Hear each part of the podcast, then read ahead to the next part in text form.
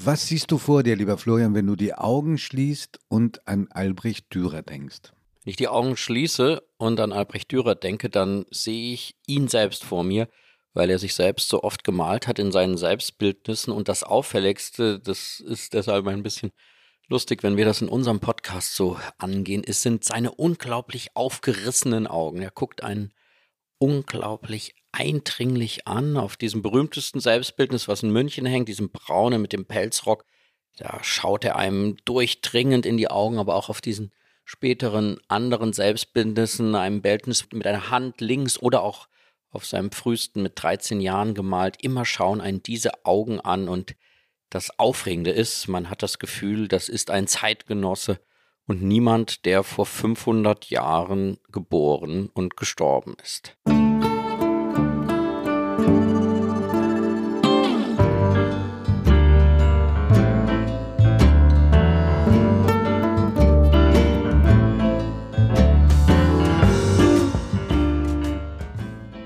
Augen zu.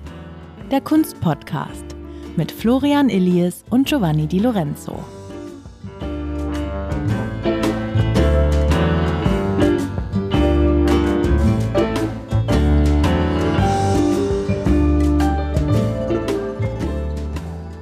Diesen Eindruck haben wir auch deswegen, weil wir sehr viel wissen über ihn, auch nach 500 Jahren. Es ist sehr gut dokumentiert, das Leben von Albrecht Dürer eine Ausnahmeerscheinung in jeder Hinsicht. Er war erfolgreich zu Lebzeiten, reich zu Lebzeiten, anerkannt, ein internationaler Star.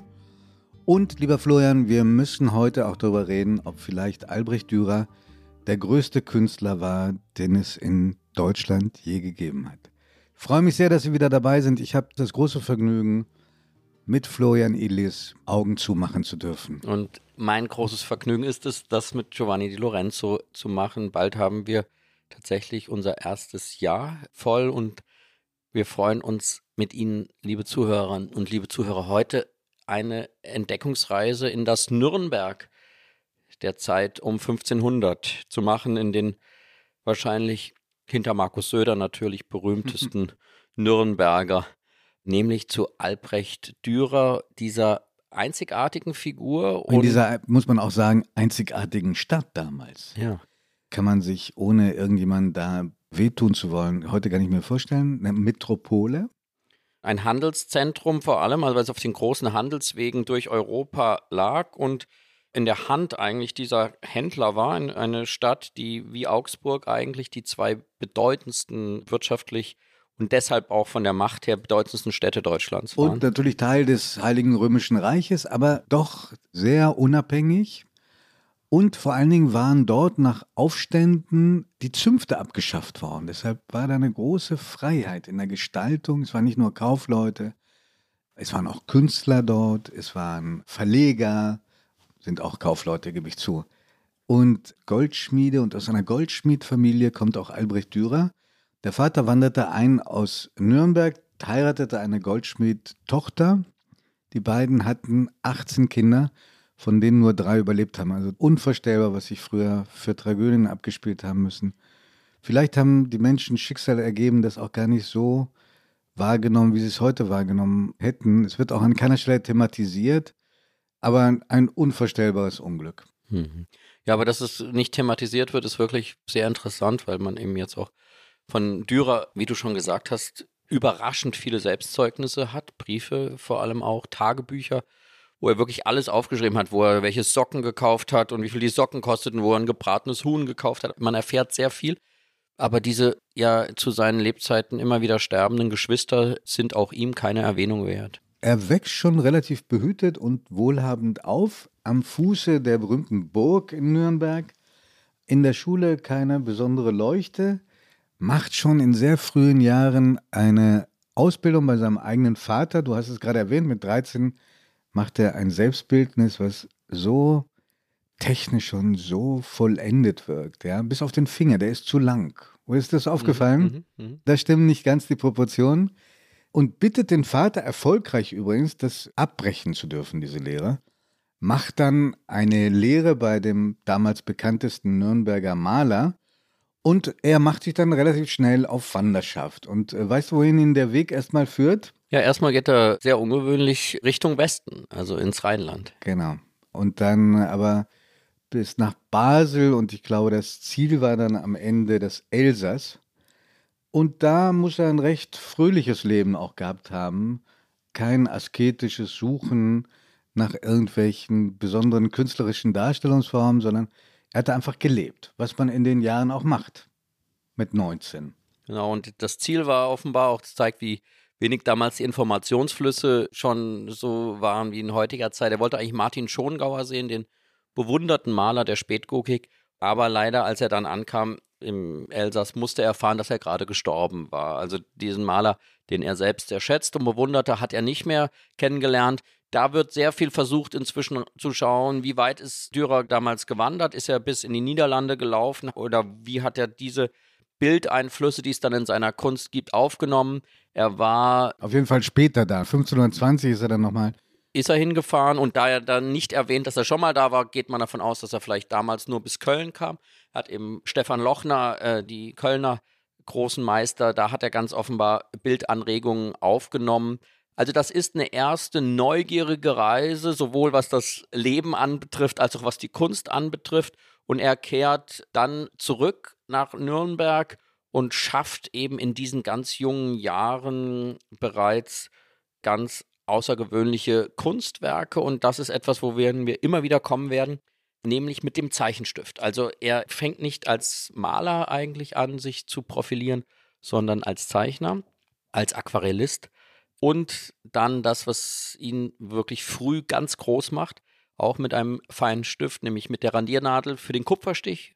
Das ist die eine große Drucktechnik jener Zeit, die er zu neuen Höhen bringt und und dafür wird er dann eben wirklich berühmt mit dem Holzschnitt. Der Holzschnitt, der eigentlich was viel groberes ist, logisch, weil man ins Holz schneiden muss mit einem Messer, das treibt er zu einer Spitze, die ihn europaweit berühmt macht, diese Holzschnittkunst. Vor allen Dingen ein Werk, das er dann vollendet. Die Apokalypse. Apokalypse ja. von Johannes. Mhm. Und da wird er mit einem Schlag, ja, ganz Europa berühmt. Ja, also er hängt in den Ateliers der Künstler. Also er hängt im Atelier ungeheuerlich. Tatsächlich im Atelier des gottgleichen Raphael sogar in, in Rom. Also Raphael verehrt ihn. Michelangelo. Ja, also die ganzen großen, wir sind hier gleichzeitig mit Michelangelo, mit Raphael, mit äh, Leonardo. Er ist Zeitgenosse von all diesen Künstlern. Und die alle nehmen wahr, was da für ein Ausnahmetalent plötzlich aus Nürnberg, aus Deutschland kommt. Und, und wir, wir haben das so selbstverständlich erzählt, aber die Kupferstiche und die Holzschnitte und der Buchdruck, das waren ja Ergebnisse einer technischen Revolution, die es gegeben hatte. 1450, Johannes Gutenberg, äh, der Buchdruck. Und er ist der Erste, der nicht nur künstlerisch davon profitiert, sondern auch materiell. Er ist in jungen Jahren schon relativ wohlhabend, auch dank eines großen Geschäftssinns.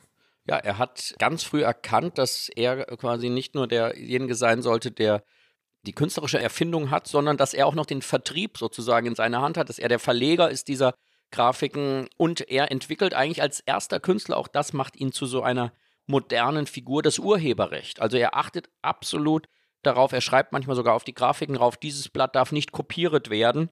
Seine Mutter muss auf dem Markt oder darf auf dem Markt in Nürnberg seine Grafiken verkaufen. Also er hat in einem sehr umfassenden Sinne begreift er diese Künstlerschaft auch als einen Teil eines Räderwerks, um seine Kunst zu verbreiten. Und es gelingt ihm. Er schafft ein Brand, nämlich die Abkürzung. Nie zuvor hat jemand das so systematisch eingesetzt.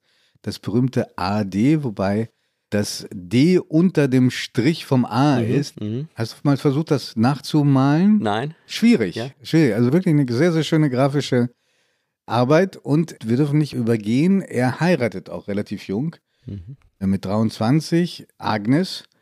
Und ich glaube, das war keine besondere harmonische, schöne Ehe.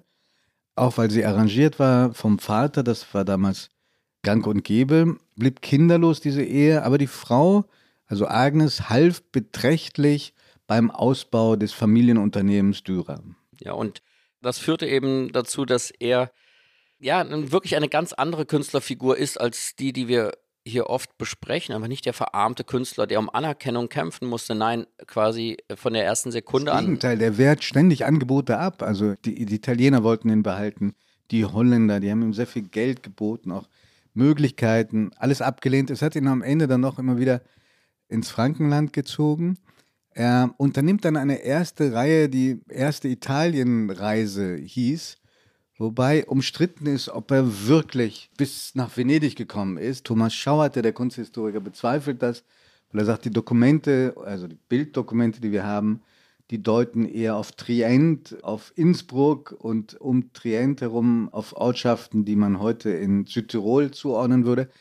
Aber später macht er diese Venedig-Reise. Ja. Das ist eine kunsthistorische Zäsur, diese, diese Reise nach Venedig. 1505 ist er dann definitiv in Venedig. Er wird dort wirklich geschätzt und gefeiert. Giovanni Bellini ist der große Künstler dieser, dieser Jahre in Italien. Er hat eigentlich einen Schüler mit dem Namen Tizian, der nochmal sehr berühmt werden wird. Und berühmter als Bellini. Berühmter als Bellini, aber Dürer erwähnt ihn mit keinem Wort. Also mit dem ist er gleichzeitig in Venedig. Und in dieser Zeit tauscht er eine wunderbare Vorstellung mit der Post, tauscht er Kunstwerke mit Raphael. Also er schickt Raphael ein Selbstbildnis nach Rom und Raphael schickt ihm eine Zeichnung mit zwei Akten und das ist natürlich der Ritterschlag für diesen deutschen Künstler in Venedig und ganz stolz notiert er das auch auf das Blatt drauf, schreibt er, dieses Blatt wurde mir geschenkt von Raphael. Es hat sich erhalten, dieses Geschenk von Raphael ist heute im, in Wien im Museum und das zeigt aber eigentlich beides. Das zeigt einerseits dieses große Selbstbewusstsein, was er hat, aber auch immer wieder dieses, ja, quasi den Stolz, das Bekenntnis, von seiner Person auf den Blättern. Also er schreibt auch drauf, dieses Blatt habe ich mit 13 Jahren gemalt. Sehr selbstbewusst tritt sehr er selbstbewusst. Sehr, sehr, sehr selbstbewusst. Also wir kommen gleich nochmal zu dem ausgeprägten Selbstwertgefühl, mhm. das er gehabt haben muss. Aber in Venedig gibt es noch ein herrliches Detail, weil Giovanni Bellini übrigens vor drei Jahren eine hinreißende Ausstellung in Berlin in der Gemäldegalerie, erinnerst du dich, zusammen mhm, mit Mantegna, mhm. Mantegna und Bellini, er bewunderte Mantegna und war mit Bellini befreundet, kann man sagen. Und Bellini war so von seinem feinen Strich fasziniert, dass er ihn gefragt hat, was für einen Pinsel benutzt du eigentlich? Kennst du die Geschichte? Nein. Und dann fanden sie heraus, Bellini hatte dieselbe Stärke der Pinselborsten wie Dürer, nur Dürer hat andere Sachen damit hingekriegt. Mhm, mhm. Unfassbar. Ja. Also ich glaube, diese Feinheit dieser Grafik ist wirklich unerreicht. Und wenn man diese Vergrößerung sich heute anguckt, mit welcher technischen Perfektion er da Schraffuren setzt, im winzigen Millimeterbereich nebeneinander Parallelschraffuren und Figuren herausarbeitet mit diesem Schwarz-Weiß-Strich, das ist ein wirklicher Quantensprung in der Druckgrafik, der da durch ihn stattfindet. Denn es ist einerseits natürlich eine Präzision in der Erfassung von Menschen und von Landschaft in seiner Grafik und in seinen Zeichnungen. Und daneben erzeugt er eigentlich das erste Mal in dem Schwarz-Weiß Atmosphäre. Das gab es eigentlich vorher nicht. Das brauchte man dafür die Malerei, die Farbe. Aber ihm gelingt es in diesem Schwarz-Weiß ganz Unglaubliches darzustellen. Und von Erasmus von Rotterdam, dem großen Gelehrten gibt es ein Zitat zu Lebzeiten von Dürer, der sagt, was dieser Maler malen kann, der kann malen, was man eigentlich gar nicht malen kann. Feuer, Sturm, Blitze und dann kommt etwas ganz Aufregendes und das finde ich ganz zentral. Er sagt, die Seele der Menschen. Er sagt, er kann plötzlich Menschen darstellen, denen man in die Seele gucken kann. Und was da Erasmus von Rotterdam erkennt, ist, glaube ich, wirklich etwas ganz Entscheidendes. Diese, diese Figuren von Dürer sind das erste Mal, fast hat man das Gefühl, lösen sich von dieser Steifheit der Gotik ja. und werden Menschen. Obwohl es sehr berühmte Zeitgenossen waren, die mächtigsten seiner Zeit, also Kaiser Maximilian I. oder Fugger, der berühmte Kaufmann. Aber er kann ja noch was anderes. Also er kann vor allen Dingen Tiere malen, wie kein anderer vor ihm. Hunde, ein Rhinoceros, das bis heute weltberühmt ist, das er nie selber gesehen hatte, sondern das war auf abenteuerlichen Wegen nach Lissabon gekommen und den berühmten Feldhasen, den man so oft gesehen hat, dass man gar nicht mehr weiß, ob man ihn schön findet. Ich habe jetzt in der Beschäftigung mit Dürer äh, für diesen Podcast, finde ich ihn hinreißend. Ich weiß nicht, wie du es siehst. Ja, ich habe jetzt auch natürlich nochmal diese ganzen Abbildungen genauer angeschaut und wir können Ihnen allen ein Buch sehr ans Herz legen, wo man in einer wirklich Überlebensgröße diese Werke sehen kann. Es ist im Brestel Verlag vor zehn Jahren erschienen. das Buch von Till Holger Borchardt, der wirklich Meisterwerke im Detail zeigt, wo man erkennen kann, wie fein dieser Hase gemalt ist. Quasi dieses Fell ist in einer Genauigkeit erfasst, wie man es eigentlich nur einer Fotografie zutraut. Und dann erkennt eben Dürer diesen Hasen eigentlich in einem Moment des Erschreckens, in einem Angstmoment.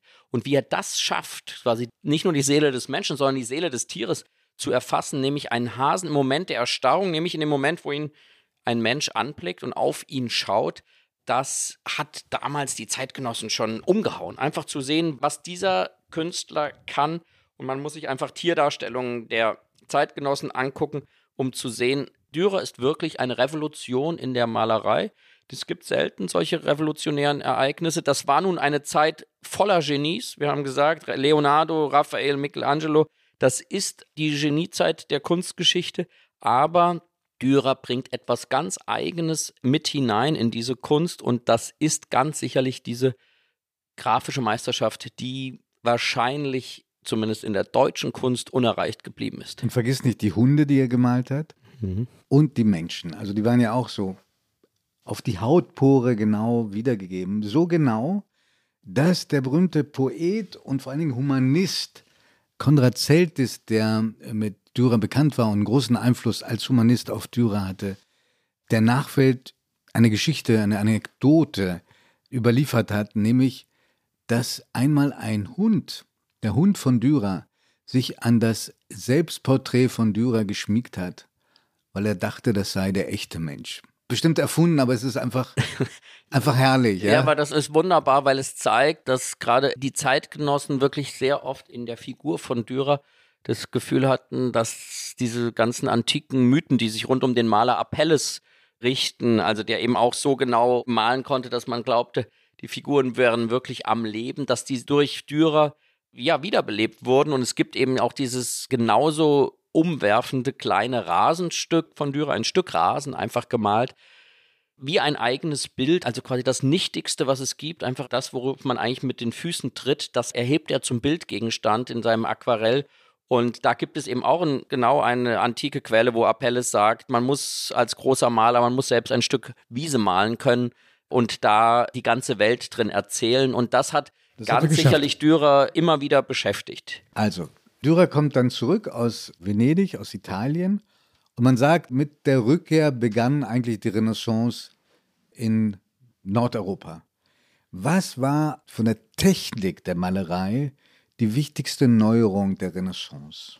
Die Zentralperspektive, sozusagen, dass man die Darstellung auf dem Bildgrund der Wahrnehmung des Menschen anpasst, das war der große Unterschied zu der ganzen Goldgrundmalerei und der gotischen Malerei, wo es eben sehr flächig war und wo die Perspektive im, im Hintergrund kleiner Mensch neben großem Mensch, zum Beispiel auf einem Bild. Ja? Und das kommt von Alberti und dann den Umsetzungen der Theoretiker und dann den Umsetzungen in der italienischen Malerei Mantegna, Bellini, die da die ersten ganz großen Meisterwerke in den verkürzten Körpern und so weiter leisteten. Und das alles sieht Dürer in Italien und trägt es nach Deutschland. Und weil er natürlich auch sich nur an den Besten messen lassen will und Besten äh, messen will, ist er in diesem Austausch und in dem Wettstreit mit Bellini und mit den anderen Malern der italienischen Renaissance. Das erkennt interessanterweise auch Vasari, der große Künstlerbiograf, und würdigt ihn. Das musst du sagen, das ist sicherlich für den italienischen Künstlerbiografen das größte Kompliment. Er sagt, er ist ein Uomo universale. Also das billigt Vasari selbst dem, der, dem Dürer die, zu. Die Italiener haben ihn auch, also Kollegen auch mit, durchaus mit, sind ihm mit Neid begegnet.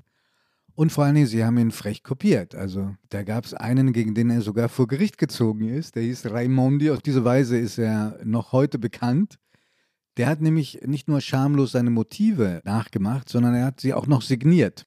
Und vor Gericht hat er immerhin die Genugtuung bekommen, dass das Kürzel nicht mehr da sein durfte. Aber der andere hat weitergemacht, Herr ja. Raimondi. Ganz wichtig von der Technik eben die Zentralperspektive. Die Bilder wurden weniger fromm, weil es gab einen anderen Einfluss, nämlich den Humanismus, also der Rückgriff auf das römisch-griechische Denken, das Bemühen um Mitmenschlichkeit, eine sehr interessante Geistesströmung, die die klügsten Köpfe dieser Zeit wirklich elektrisiert hat. Und Dürer war dann auch ziemlich begeistert von Martin Luther, den er aber nie persönlich kennengelernt hat. Ja, und es kommt etwas ganz Neues auf die Leinwand, nämlich nahezu ein Spiel mit religiösen Motiven. Und das für mich eindrücklichste Porträt, was ich ganz am Anfang schon erwähnte, das Selbstporträt von Dürer, ist heute in der alten Pinakothek in München hängt, das Selbstbildnis im Pelzrock im Jahr 1500, also genau zur Jahrhundertwende gemalt, spielt mit der Christusfigur. Also der Künstler malt sich eigentlich mit den Locken, mit dem Bart, den man eigentlich für eine Christusdarstellung in der abendländischen Kunst reserviert hat. Also er malt sich ist selbst das nicht so. eine ungeheuerliche Anmaßung? Eine ungeheuerliche Anmaßung und er malt sich, das ist das, also nicht nur die Haartracht, sondern das zweite, er malt sich auch so frontal, wie man nur eigentlich bis 1500 Christusdarstellungen äh, kannte. Eigentlich meist mit dem Dornenkranz, das hatte er nicht, aber diese frontale Darstellung und die Darstellung mit der Haartracht ist eine Anmaßung, eine ungeheure Anmaßung.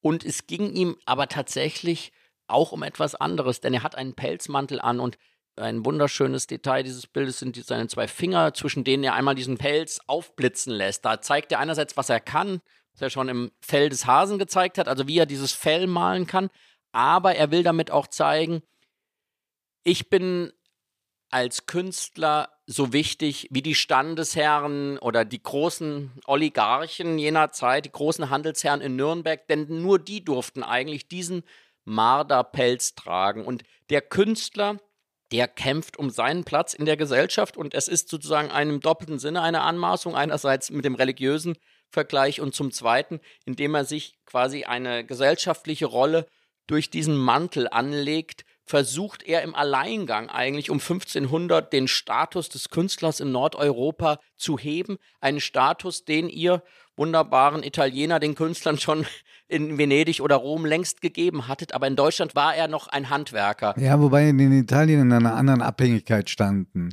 zu Aristokraten und zu der Kirche. Da war, hatte er sehr viel mehr Auftraggeber und sehr viel mehr Verkaufsstellen vor allen Dingen. Also er war auch da unabhängiger und seine Haartracht, von der du gesprochen hast und vor allem die Pflege, die aufwendige Pflege seines Bartes, das war auch ein Rückgriff auf die Antike. Die Zeitgenossen haben ihn dafür eher ein bisschen verspottet. Ja, also man denkt, das wäre Ausdruck dieser Zeit gewesen, ist es aber natürlich überhaupt nicht. Eigentlich hatten die Männer kurze Haare in dieser Zeit, aber und keinen so, Bart. Ja, und keinen Bart. Aber ja. wie so häufig ist es dann genau das, wird dann ein paar Jahrhunderte später bei der berühmten Kunstbewegung der Nazarener, wird genau dieser Dürer-Style zum Stilideal. Kult. Kult und die Künstler um 1810 in Deutschland, vor allem in Österreich, tragen wieder die Haare und den Bart wie Albrecht Dürer. Werbung. Liebe Hörerinnen und Hörer, kennen Sie schon das Kunstmagazin der Zeit? Mit der Weltkunst erleben Sie jeden Monat die schönsten Seiten der Kunst. Sie wollen das Magazin unverbindlich testen? Dann bestellen Sie Ihr persönliches Kennenden-Exemplar gratis unter www.zeit.de/slash Weltkunst-Podcast.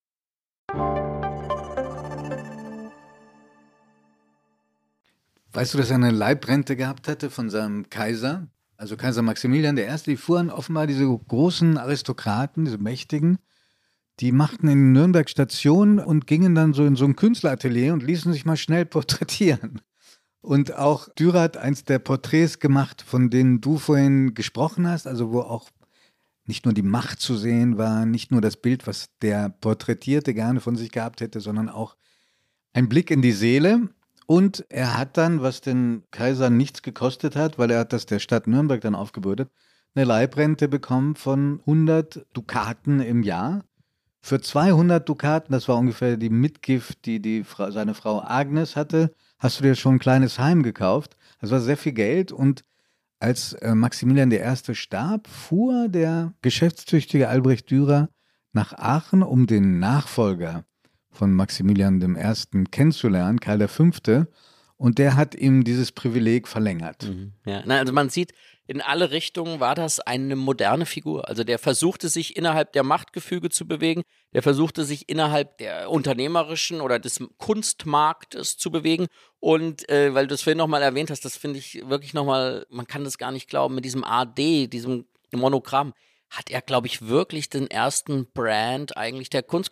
Das ist so ein Brand, der ist genauso, wie wir es heute von Modefirmen kennen. Seine Initialien wurden zu einem Markenzeichen.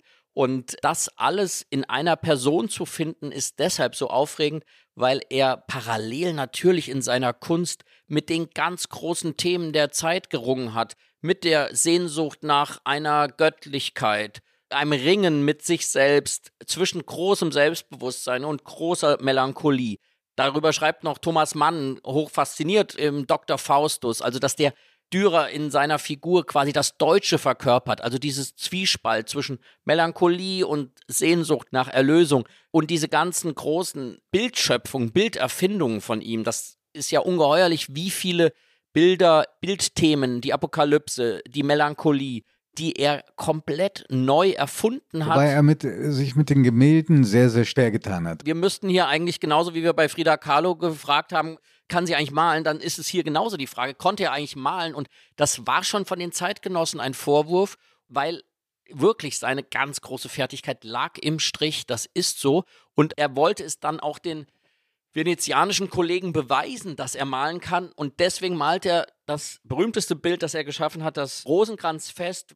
Das malt er für die Kaufleute in Venedig und weil es gute Kaufleute sind, verkaufen sich dann 100 Jahre auch später an den kunstbesessenen Kaiser Rudolf II. in Prag und es hängt bis heute in Prag in der Nationalgalerie das berühmteste Bild von ihm. Aber seine größten Bildschöpfungen bleiben die grafischen Werke. Aber für jemanden, der äh, den italienischen Einfluss sehr stark aufgenommen hat, wenn du die Madonnenbilder von ihm siehst, also Madonna mit Kind, da siehst du schon große Unterschiede, aber bitte korrigier mich, wenn du das als Kunsthistoriker anders siehst. Große Unterschiede zu den Bellini-Darstellungen oder zu, zu den zahllosen Darstellungen anderer italienischer Künstler. Also sind nordische Gesichter und manche auch ziemlich hässlich. Also da ist eine Madonna mit Kind, die hängt in der National Gallery in, in Washington, da sieht das Kind aus wie besoffen. Konnte der das nicht anders oder wollte er das so haben? Es gibt dann die Madonna mit Birnenschnitte, das ist ein sehr anmutiges ähm, Bild geworden, aber zum Teil sind da Gesichter, wo du denkst, wo hat er die hergeholt? Ja, diese Gesichter, die so ins Karikaturhafte gehen oder ins Drastische, haben eine ganz andere Wirkung, wenn sie schwarz-weiß sind. Und wenn man sich anschaut, mit welcher Eindringlichkeit er zum Beispiel seine alte Mutter malt oder in welcher. Die Mutter, die er. Die eben nicht schon, malt, sondern zeichnet. Genau, Sterben zeichnet und die er ein Jahr vor ihrem Tod aufgenommen hat bei sich ja. zu Hause. Sie lag praktisch in der guten Stube ein Jahr lang, an der er offenbar sehr gehangen hat. Also er zeichnet überspitzte Gesichter, auch seine ganzen Holzschnitte, diese Figuren, die apokalyptischen Reiter etwa, das hat verzerrte Gesichtszüge, fast expressionistische Gesichtszüge. Und in der Malerei ist das schwieriger umzusetzen und man merkt es das wirklich, dass er ein Genie des äh, Stifts ist. Er ist ein Genie des Stifts. Es gibt ein, zwei Bilder, wo er auch in der Malerei diese Natürlichkeit bekommt, als er direkt nach Venedig kommt, das Bildnis einer Venezianerin. Wunderschön, die glaube ich auch einen Geldschein mal. Ja, genau, auf dem deutschen 20-Markschein oder, oder 5 Mark. 5 Schein. Äh, würde ich jetzt aber nicht beschweren. Da gibt es das, aber ich würde dir völlig recht geben, diese klassischen italienischen Madonnengestalten, die auch eben eine große Sinnlichkeit, eine Schönheit entwickeln. Das ist in seiner Malerei nicht wirklich zu finden. Am stärksten sind diese Porträts oder eben ja, dieses die, eine Rosenkranzfest. Ich meinte, ich meinte das gar nicht so wertend. Okay. Ich habe nur einfach gesagt, sie sind anders. Ich finde zum Beispiel die vier Apostel sind sehr, sehr beeindruckend ja. und schön. Aber man hat das Gefühl, er lebt mehr im Schwarz-Weiß. Das ist hochfaszinierend. Also, weil er irgendwie im Schwarz-Weiß kann er seine ganzen Möglichkeiten ausschöpfen und es gelingt ihm dort etwas, mit was er alle seine Zeitgenossen übertrifft. Wollen wir ein bisschen Name-Dropping machen, mhm. aber ich glaube, das passt an dieser Stelle ganz gut, weil es hilft, äh, die Zeit einzuordnen. Es gibt ja noch andere deutsche Künstler in dieser Zeit, Zeitgenossen richtig äh, von ihm, die ein Jahr später oder allenfalls zehn Jahre vor ihm auf die Welt gekommen sind, also die da wären Hans Holbein der Ältere, dann Lukas Kranach, dann äh, Matthias Grünewald. Wenn du die vergleichst mit Dürer, warum ist Dürer so ungleich einflussreicher gewesen und bis heute auch der berühmteste von allen? Einen hast du genannt vorhin, der aber ein Menschenleben vor Dürer auf die Welt gekommen ist, nämlich den ich sehr verehre, Stefan Lochner. der Maler der Gotik war. Aber nimm die anderen. Berühmte Namen, auch sehr erfolgreich damals. Warum verblassen die trotz ihres Ruhms und trotz ihres Könnens im Vergleich zu Albrecht Dürer? Ich glaube, es ist immer die Frage, ob aus einer jeweiligen Zeit eine Figur als modern gesehen wird. Das ist zum Beispiel das ganz große Problem für Raphael heute. Raphael ist in seiner Kunst, die so auf Maß, Mitte, Idealität der Figuren und eine Verbindung zum Göttlichen und eine sehr durch Religion geprägt ist, ist in unserer Zeit, die so von einer Moderne geprägt ist, der es um Subjektivität geht, um Ringen und so weiter, nicht mehr der Künstler, der diese Rolle spielt. Und dasselbe trifft für Dürer zu. Wenn wir uns Dürer anschauen, dann ist er einerseits als. Weil er so modern ist, willst du damit Ja, sagen? er ist. Von Dürer lässt sich direkt ein Brückenschlag in das 20. Jahrhundert schlagen, in die künstlerische Moderne, in der Selbstbefragung durch diese Selbstbildnisse, die zweifelnd sind, fordernd, stolz. Da haben wir sehr, sehr viele Künstler, die sich auch Picasso etwa. Picasso misst sich in einem seiner ersten Selbstbildnisse wiederum an Dürer. Für Max Beckmann spielt in den Selbstbildnissen spielt er eine riesige Rolle. Dann ist er ein Künstler, der in der technischen Meisterschaft, vor allem in diesen Aquarellen, in den Holzschnitten, eine Modernität zeigt, die von der handwerklichen Meisterschaft etwas ist, was mühelos über Jahrhunderte geht. Und während wir jetzt, wenn wir uns Kranach anschauen, den wir natürlich kennen als einen großen Künstler, der auch vor allem zu Zeiten von Martin Luther sozusagen in den ganzen religiösen Machtkämpfen eine sehr große Rolle spielte, weil er das Bildprogramm lieferte. Oder Matthias Grünewald, der den umwerfenden Isenheimer Altar malte, aber mit diesem einen Bild eigentlich in die Kunstgeschichte einging. Kranach eher in der sehr großen, auch dann Massenproduktion dieser Werkstatt, quasi ein modisches Bildprogramm der deutschen, altdeutschen Malerei lieferte, ist Dürer wirklich auch in dieser Figur Uomo Universale, der nach Italien geht. Und der vor allen Dingen auch Bücher schreibt. Der hat sogar ein Handbuch, eine Art Handbuch geschrieben zum Fechten. Offenbar auf Anregung von Kaiser Maximilian I. mit zahlreichen Abbildungen, Fechtabbildungen und Abbildungen vom Ringen. Ja. Ich habe mir ein anderes Bild ausgesucht, Florian, und da bin ich gespannt auch auf deine Bewertung.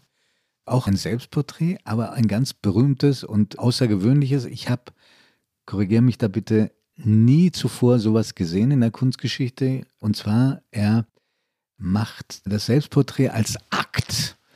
Man sieht ihn nackt und man hat das Gefühl, also erstmal ein sehr schöner Mann. Ist es wirklich das erste Bildnis Das eines nackten Mannes, der sich selbst malt? Okay, also sehr schönes Gesicht, lange Haare nach hinten gebunden. Man hat den Eindruck, er hat dem Gesicht, dem Zeichnen des Gesichts so viel Aufmerksamkeit gewidmet wie der Zeichnung seiner Genitalien. Und auch das ist ungewöhnlich, weil die sind recht groß, wenn du dagegen siehst den Zeitgenossen Michelangelo. ja, wie klein er dagegen das Geschlecht vom berühmten David Mhm. gemalt hat. Das ist eine auf Kreide vorbereitet, eine schwarze Zeichnung auf grün grundiertem Papier. Auch deswegen sieht es wahnsinnig modern und hinreißendes Selbstporträt. Aber was mag ihn dazu bewogen haben, sich so darzustellen? Ich glaube, dass das einfach die andere Seite dieser Persönlichkeit ist. Wir haben einerseits diese Selbstbildnisse, die diese unglaublichen Stolz haben und Anmaßung, Vergleich mit Christus und sich selbst den eigenen Status als Künstler überhöhen, aber man sieht eben all seinen Briefen, seinen Werken an, was für ein zweifelnder Mensch er gewesen ist. Und dies ist für mich das Bild eines Menschen, der sich fragt, wer bin ich? Und wie fragt man sich das am besten? Natürlich, indem man sich vollkommen entblößt. Entblößt von allen Kleidern, die vielleicht den Status ausmachen, die irgendetwas erzählen. Und dieser Blick hat eine ganz eigentümliche Mischung aus Unbarmherzigkeit, mit dem er auf sich schaut, Auch auf andere übrigens, auch eine Härte. aber auch eine Barmherzigkeit zugleich, weil es ist letztlich auch ein Exe-Homo-Bild, weil es zeigt, ich hier, ich bin ein Mensch. Und das heißt sehr viel in einer Zeit, weil du gerade auch darüber sprachst, wie sich die Bildthemen ändern und wie man von den religiösen Thematik in eine weltlichere Thematik kommt. Dieses permanente Ringen mit sich selbst als Persönlichkeit in seinen Abgründen, in seinen Höhen, das macht Dürer aus, das macht seine Modernität aus, das ist alles, weil du die Beispiele gerade nanntest, von Grünewald oder von Kranach unvorstellbar und natürlich von Raphael unvorstellbar. Der einzige, wo man das sich eben vorstellen könnte, wäre Leonardo, ein ganz vergleichbarer Geist. Michelangelo auch, was die Darstellung von Körpern anbelangt. Ja. Der ist ja auch sehr ins Detail gegangen, ja. Ja. Entschuldigung, dass ich da auf dieses Detail nochmal gehe, dass das Geschlecht so groß ist. Hatte das deiner Meinung nach keine Bedeutung? Ganz unbedingt. Ich habe verschiedene Dinge darüber auch gelesen. Es hieß einerseits, ob er damit was darstellen wollte, dass er an Syphilis erkrankt ist oder dass er vor Syphilis Angst hat, also ob es sozusagen etwas in dieser Thematik hatte. Aber es war ganz sicherlich auch einfach eine Darstellung seiner Geschlechtlichkeit, also sich selbst als Mann, als geschlechtliches Wesen Als darzustellen. sinnlicher Mensch auch? Ja, weil das spielte für ihn eine große Rolle. Da gibt es viele Schilderungen, über die große Abhandlung geschrieben worden, wie weit er homosexuell, bisexuell war. Was man aus den Quellen sagen kann, ist, dass er sexuell sehr aktiv gewesen ist und dass er in den Briefen da viele Andeutungen in diese Richtung gemacht hat. Also die Sexualität spielt eine große Rolle für ihn. Sie wird später sublimierter. Also das ist jetzt wirklich so auch aus den jungen, kraftvollen Jahren. Es ist aber einfach eine unglaubliches Statement. Das ist das erste Selbstbildnis als Mann. Und es ist wirklich nicht verwunderlich, dass wir hier wirklich eine Anknüpfung haben, 400 Jahre später mit Egon Schiele. Diese Selbstbefragungen von Egon Schiele als nackter Mann, der sich selbst verwundert und erstarrt selber malt mit einem sehr hervorgehobenen Geschlecht. Das macht eben diese Modernität und diese Bedeutung auch Dürers für diese frühe Expressionismus in ganz Europa aus. Er war offenbar sexuell, jedenfalls experimentierfreudig. Offenbar da auch eine Anlehnung an die Antike Mhm. mit dem Mythos der Mehrgeschlechtlichkeit, dieser heute sehr befremdlich wirkenden Liebe zu Knaben. Wahrscheinlich war das Teil des Zeitgeistes. Es gibt ein Porträt seines Freundes Willibald Pirkheimer, ein reicher Patriziersohn aus Nürnberg, ein Humanist, der auch einen starken Einfluss gehabt hat auf Dürer. Und neben dieser Zeichnung hat er etwas so Obszönes, sexuell Obszönes geschrieben, dass ich richtig Scheu habe, das in diesem Podcast, der für alle Generationen ja da Ja. sein soll, auszusprechen. Und man hat lange gedacht, da hat irgendjemand später eine Zote gerissen. Nein, das hat offenbar in der Zeit auch er selber da hingeschrieben. Ja, nein, also das spielte für ihn eine große Rolle und er hat es eben ganz anders als all die Maler seiner Zeit überhaupt nicht sublimiert, sondern versucht in sich und in seine Kunst zu integrieren. Auch das zeichnet ihn einfach aus. Was ich glaube, noch zum Schluss sagen will, weil wir hier auch wieder bei dem Zeichnerischen, beim Grafischen sind, dass er eben am Ende seines Lebens dann noch einmal diese grafische Kunst zur absoluten Meisterschaft führt in den beiden Blättern, die heute als seine Meisterstiche gelten. Das ist einmal der Ritter Tod und Teufel und zum zweiten die Melancholia, also diese Figur der Melancholie. Die beiden Grafiken sind sehr klein, die sind so groß wie eine DIN A4-Seite. Die Bücher, die über sie geschrieben sind, erreichen Haushöhen. Also das auch ist Albrecht Dürer. Er ist ein Künstler der Andeutung, der Mehrdeutigkeit, der versteckten Hinweise, der absoluten Intelligenz der Komposition, der jahrhundertelang die Kunsthistoriker zu Deutungen seiner Bildkomposition angeregt hat und bis heute die Kunsthistoriker nicht ruhen lässt. Aber wir haben, wir haben, Entschuldigung, Florian, du erwähnst so viele Bilder, die auch wichtig sind und zu Recht, aber wir haben noch immer nicht über die betenden Hände gesprochen. Dieses Bild, das immerhin lässt sich einfacher erklären. weil man sich einfach übersehen hat, kann ja, genau, die betenden Hände sind, war eine Skizze. sind wie der Hase sozusagen die beiden Ikonen eigentlich seines Werks geworden. Da sieht man einfach die ganze Meisterschaft, aber immerhin die Frage, wenn zwei Hände beten, da weiß man, um was es geht. War eine Skizze, glaube ich, für ein Altarbild, was in einem Mhm. späten oder im, im 18. Jahrhundert dann den Flammen zum Opfer fiel. Aber die hängen jetzt in der Albertina und sind nach wie vor ein absoluter Publikumsmagnet. Ja. Aber Florian, ich möchte zurückkommen auf die Frage, die ich ganz zum Anfang unseres Podcasts gestellt habe, nämlich, würdest du sagen, es ist der größte, der einflussreichste Künstler, der je auf deutschem Boden gelebt hat? Ich denke kurz nach und dann sage ich doch ja. Weil ich würde sagen, in seinem Werk sind alle späteren großen Revolutionen enthalten. Von seinen Landschaftsaquarellen lässt sich ein Bogen schlagen zur deutschen Romantik. Von seinem feinen Strich lässt sich der Bogen schlagen über die Kunst der Nazarener und der deutschen Expressionisten. Ja, Albrecht Dürer ist das große Genie der deutschen Kunst. Der vielleicht nicht immer so rezipiert worden ist in Deutschland. Also Unbedingt nicht. Die Deutschen haben immer große Probleme mit ihren Größten. Da findet man immer schwer hin. Wir sind kein Volk, das die Fähigkeit der Amerikaner oder der Franzosen oder der Engländer besitzt, mit Stolz auf die eigenen Kunstikonen äh, um, zu um reagieren. von Italienern ganz zu schweigen. Florian, wer jetzt Lust bekommen hätte oder hat, sich ein Werk im Original anzuschauen von Albrecht Dürer, was würdest du empfehlen, wenn er nur eine Reise antreten kann? Wenn er nur eine Reise antreten kann, dann empfehle ich den äh, Besuch der alten Pinakothek in München und dort dieses ungeheure Selbstbildnis im Pelz aus dem Jahre 1500. Und ich empfehle etwas zu tun, was viel zu wenig gemacht wird. Die meisten Zeichnungen, über die wir gesprochen haben, die Kupferstiche liegen in den grafischen Kabinetten der Museen in Hamburg, in München, in Berlin, in Wien. Und wenn man sich dort anmeldet, dann darf man mit weißen Handschuhen und viel Andacht diese Meisterwerke Dürers auch wirklich persönlich in Augenschein nehmen, denn sie hängen nicht im Museum, weil sie vom Licht geschützt sind. Ja. Und deswegen animiere ich Sie, gucken Sie, ob in dem Ort, in dem Sie leben oder wo Sie hinfahren, in einem Kupferstichkabinett der Museen oder im grafischen Kabinett, diese Originale zu sehen sind, auch die Holzschnitte und versuchen Sie einmal, sich mit Ihren Augen diesen Werken zu nähern und lassen Sie sich überwältigen von diesem ungeheuren Künstler. Albrecht Dürer, der Unvergessene, starb im Jahr 1528, 56 Jahre alt. Seine Frau, seine ungeliebte Agnes, die er in Briefen auch schon mal als alte Krähe bezeichnet hat, hinterließ ein beträchtliches Vermögen, ich glaube etwas mehr als 6000 Dukaten, das würde, glaube ich, umgerechnet heute so in etwa 6 Millionen sein. Und er starb, lange Zeit hat man gesagt, an den Folgen einer Malariaerkrankung. Daran bestehen heute erhebliche Zweifel. Wahrscheinlicher ist es, dass es die Folge einer Syphilis-Erkrankung war. Aber auf jeden Fall, sein Andenken ist bewahrt worden und zwar durch alle Jahrhunderte. Und auch in dieser Hinsicht ist er eine Ausnahmeerscheinung gewesen.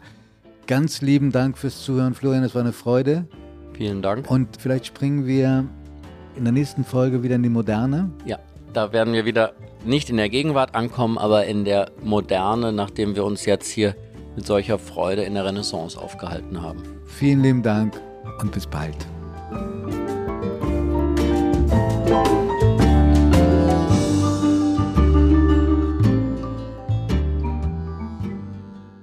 Augen zu ist ein Podcast von Zeit und Zeit Online, produziert von Pool Artists.